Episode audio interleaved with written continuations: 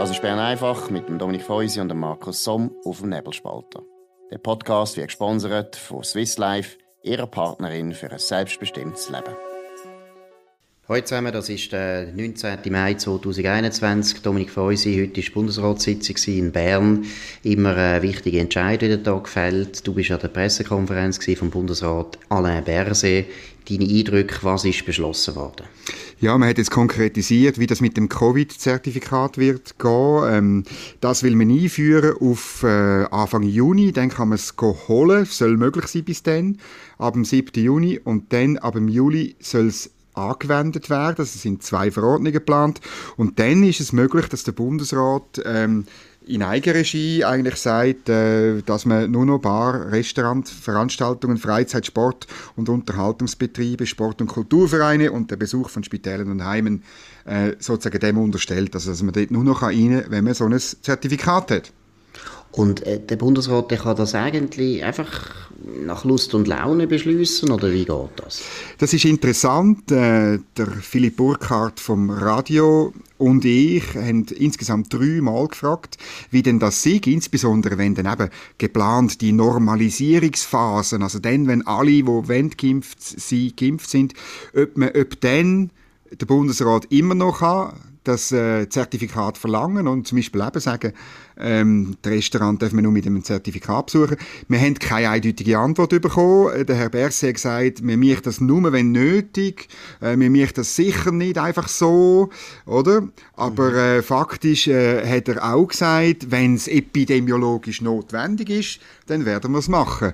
Und der Verordnungstext ist noch nicht, äh, noch nicht öffentlich, ähm, aber man muss heute davon ausgehen, dass der Bundesrat eigentlich die Macht überkommt, plein pouvoir eigentlich überkommt kommt, um so etwas zu verhängen. Ja, aber für immer? Also ist denn das einfach in den nächsten 100 Jahren so, dass wenn irgendwie äh, die Taskforce, wo wir dann wahrscheinlich auch noch verewigen und einfach eine Institution genau. schaffen, also wenn die Taskforce findet, äh, unsere Modellrechnungen, die ja wahnsinnig genau sind, zeigen das und das, Bundesrat bitte handeln, dann tut der Bundesrat einfach Restaurants schliessen.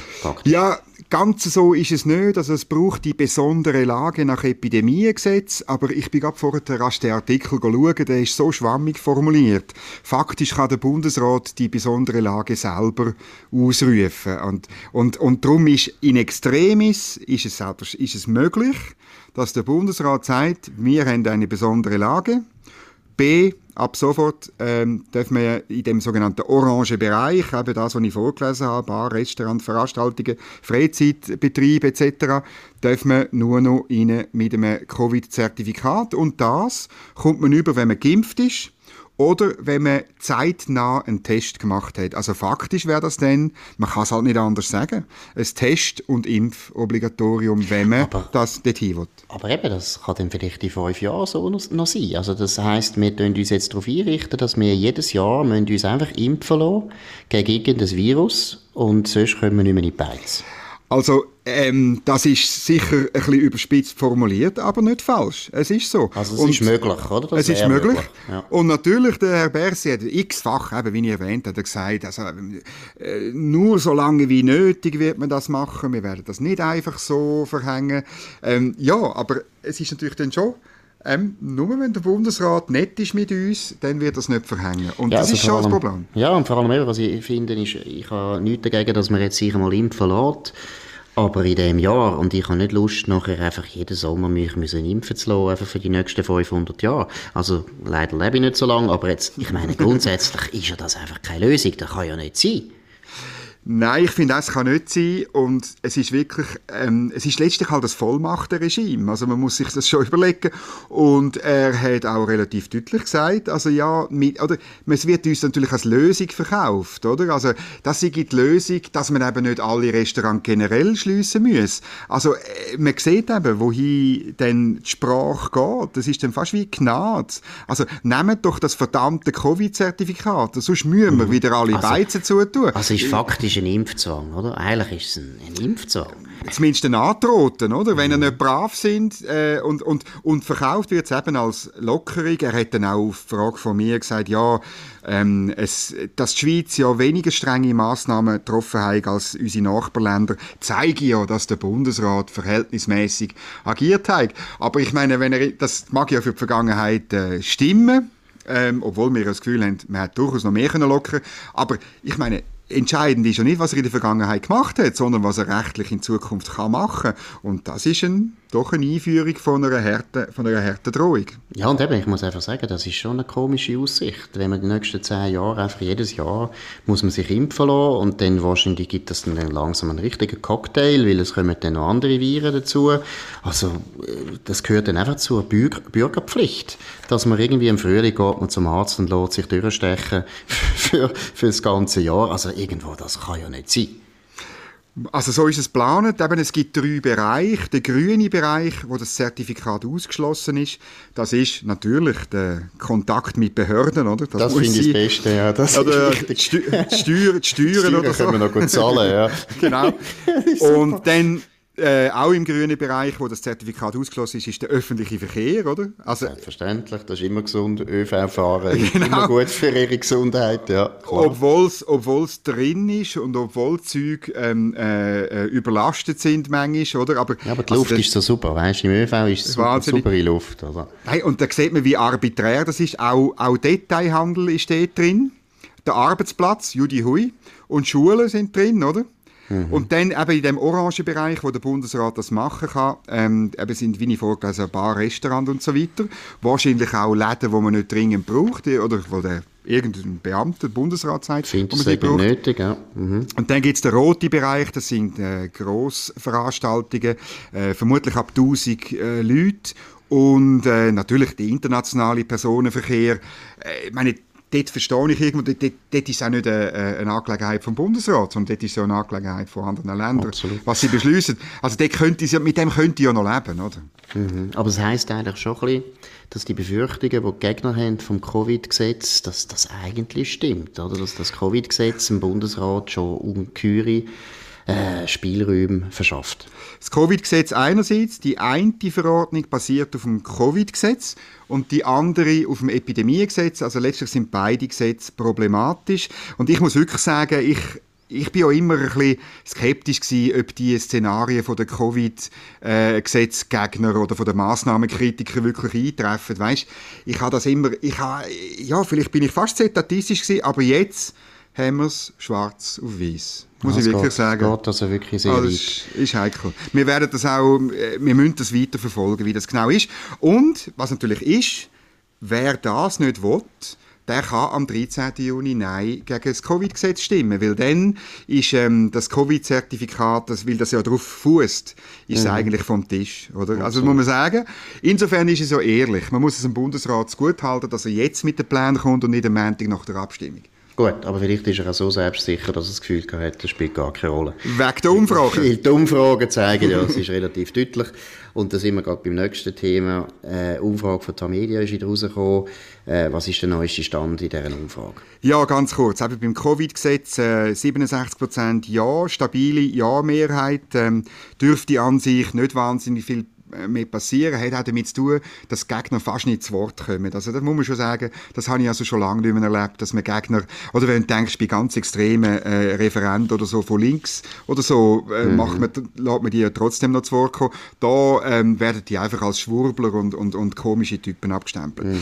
Dann äh, Polizeimaßnahmen gegen, Maßnahmengesetz gegen den Terrorismus, ebenfalls stabil. Ach, ähm, 67 Prozent ist vor zwei Wochen 68 Prozent gewesen. Die beiden äh, Umweltinitiative ganz klar ein Nein-Trend, wie wir auch schon vor zwei Wochen vorausgesagt haben. Die Pestizidinitiative steht jetzt bei 49 Prozent Nein, war 43 vor zwei Wochen. Die Trinkwasserinitiative ist bei 50 Prozent, Nein ist ebenfalls 43 vor zwei Wochen. Der Trend wird anhalten und wir landen dann irgendwie bei, weiß ich nicht, 55 oder 60 Prozent Nein.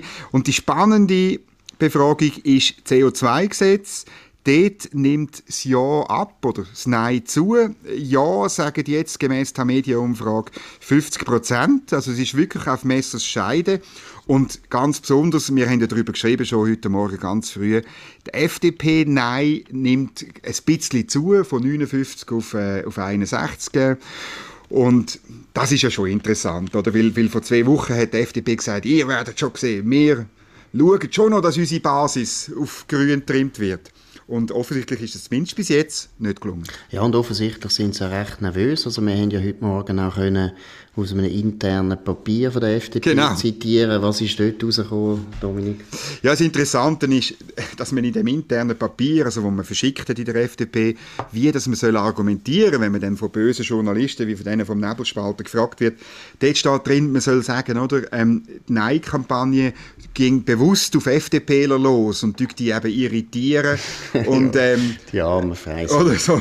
Nein, und ich meine, ich muss auch sagen, weißt, targeted campaigning, also dass man wirklich auf Zielgruppen halt ähm, äh, äh, Botschaften tut designen. Ja, Entschuldigung, also das ist State of the Art, oder? Das also, gehört dazu, ja. ja. Aber es ist doch interessant, äh, also gut, jetzt wenn wir schauen, das sind Umfragen und Umfragen nehmen wir grundsätzlich nicht ernst und wir reden natürlich darüber, aber äh, wenn sich jetzt das würde bewahrheiten, dann muss ich schon sagen, hat sich einmal mehr erwiesen, dass der grüne Schwenker von der FDP, dass der überhaupt nicht ankommt, dass eigentlich die Basis das gar nicht erwartet hat und nicht hat wollen. Und zweitens muss man auch ehrlich sein, Grüne holt die FDP mit dem Schwenker natürlich nicht. Nein, also, natürlich nicht. Also eigentlich ist der Kurs äh, im Schilf der ist völlig im Schilf. Und ich meine, ähm, wir, der Sandro Frey in unserem Team hat auch schon darüber geschrieben, oder? Ich meine, die, die Umfragen, die man da bringt, ähm, die kann man halt unterschiedlich deuten. Und ich meine, die Befragung zeigt jetzt klar, dass die Leute, ähm, wo das wird gefragt in dieser TH-Media-Umfrage, ähm, welcher Partei haben sie das letzte Mal die Stimme gegeben, oder? Ja. Also die Leute, die in einer Umfrage sagen, 2019 habe ich FDP gewählt, von denen ist die Hälfte der Meinung, das CO2-Gesetz ist nicht gut. Das zeigt sogar die, die damals noch für die FDP gestimmt haben, obwohl sie schon dann ja das grünes Mäntel hatten. Sogar die sind der Meinung, der grüne Kurs ist nicht das Gelbe von Mai.